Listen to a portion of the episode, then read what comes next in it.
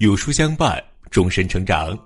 书友你好，欢迎来到有书，我是主播路遥。今天跟大家分享的文章叫做《六十一岁刘德华拍摄片场一张偷拍照曝光，打脸多少人？自律才能出众》。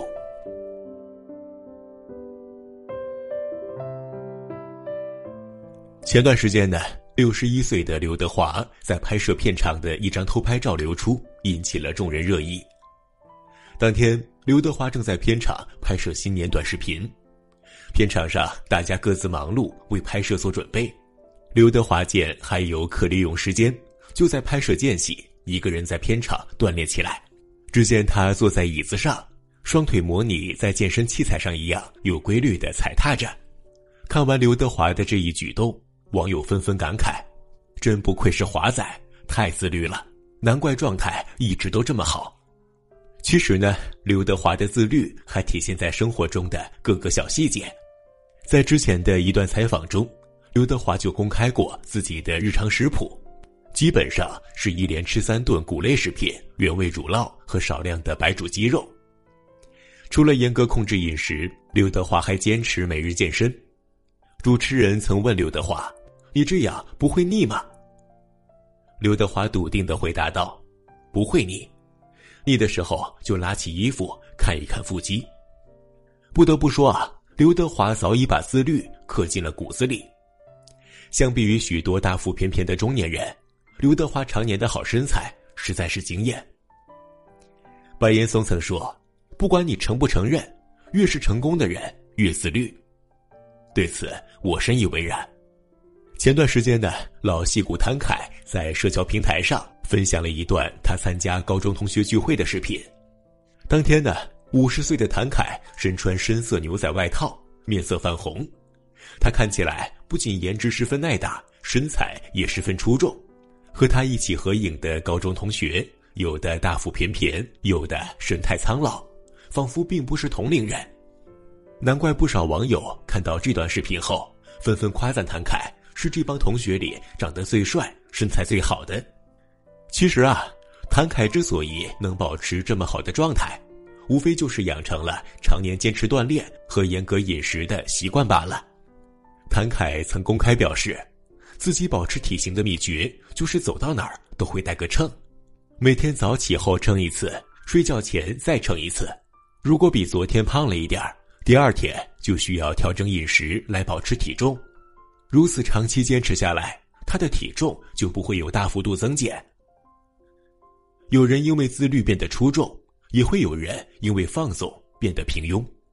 去年，四十三岁的伏明霞同框名媛的照片，让低调的伏明霞引起了人们的关注。从曝光的照片上可以看出，退役多年后，伏明霞早已没了当年赛场上的婀娜身姿。有网友对比了曾经的老照片。这些年，伏明霞的身材渐渐的变得圆润起来。其实啊，从伏明霞退役后的生活就可以看出端倪。退役之后，伏明霞经常被拍到参加各种聚会，周旋于各类公众场合。因为不自律而疏于身材管理，伏明霞的身材也就慢慢的变得失控。看完这些例子，不禁让人唏嘘：自律和不自律的人生真的有差别。依恋心理中这样说道：“趣味不分高低贵贱，但一定有消耗性和补充性这两种。胡吃海喝、任性妄为就是一种消耗性趣味，它可以带给你一时的满足，但如果长期沉迷其中，只会慢慢的消耗你的身体。而相反的，坚持健身、努力锻炼就是一种补充性趣味。当你坚持做了，或许一开始你会觉得有些不适。”但只要长期投入，它带给你的惊喜绝对超乎你的想象。只有补充型趣味，才能让我们的人生越来越晴朗。行为经济学上有一个概念叫做“双曲贴现”，它形容人们的贴现决策类似于双曲线。他说的是，他说的是，大多数人宁愿要金额较小的眼前酬劳，也不要金额较大的日后报酬。我们都知道。黑猩猩最喜欢的食物是香蕉，于是呢，研究员制定了一条规则：他给每只黑猩猩分发了一个干果，如果哪只黑猩猩能够忍住二十分钟不吃掉手里的干果，他就可以用干果换一只香蕉。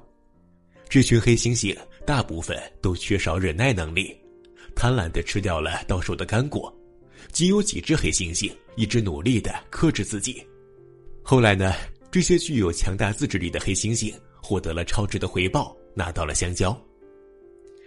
多数的黑猩猩为了眼前的干果，放弃了好吃的香蕉；只有少数黑猩猩理性决策，最终获得了香蕉。这就是双曲贴现。试想一下，在现实生活中，你是愿意大快朵颐的享受一场美食，还是克制自己，坚持绿色饮食，以换来健康的身体？你是愿意立即看一场电影，获得足够的感官刺激，还是练字三个月来换一手漂亮的书法？你是选择立即看一部电视剧消遣多余的时光，还是愿意读一本有难度的书获得思维的碰撞？放纵欲望，及时行乐，这是多数人的倾向，因此双曲贴现的现象发生也很普遍。很多时候，不自律引发的失控，绝不仅仅只有身材，许多时候而是整个人生。在知乎上有一个话题。不自律的人生是一种什么样的体验？有位网友说的一段话引起了很多人的共鸣。因为不自律，制定的计划从来没有完成过，时间管理也从来都是渣。即便靠小聪明临时抱佛脚，还是会被截止日期所碾压。即便有很繁重的学业压力，仍旧会抵不住吃喝玩乐的诱惑。最后。每次得到的结果总是因为恶性循环，一次比一次糟糕。这些话有没有扎到你的心底呢？理学家克拉克曾说过：“自律的前期是兴奋，中期是痛苦，后期是享受。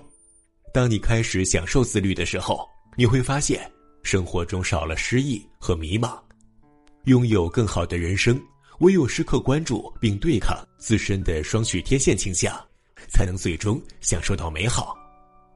朋友们，我们共勉。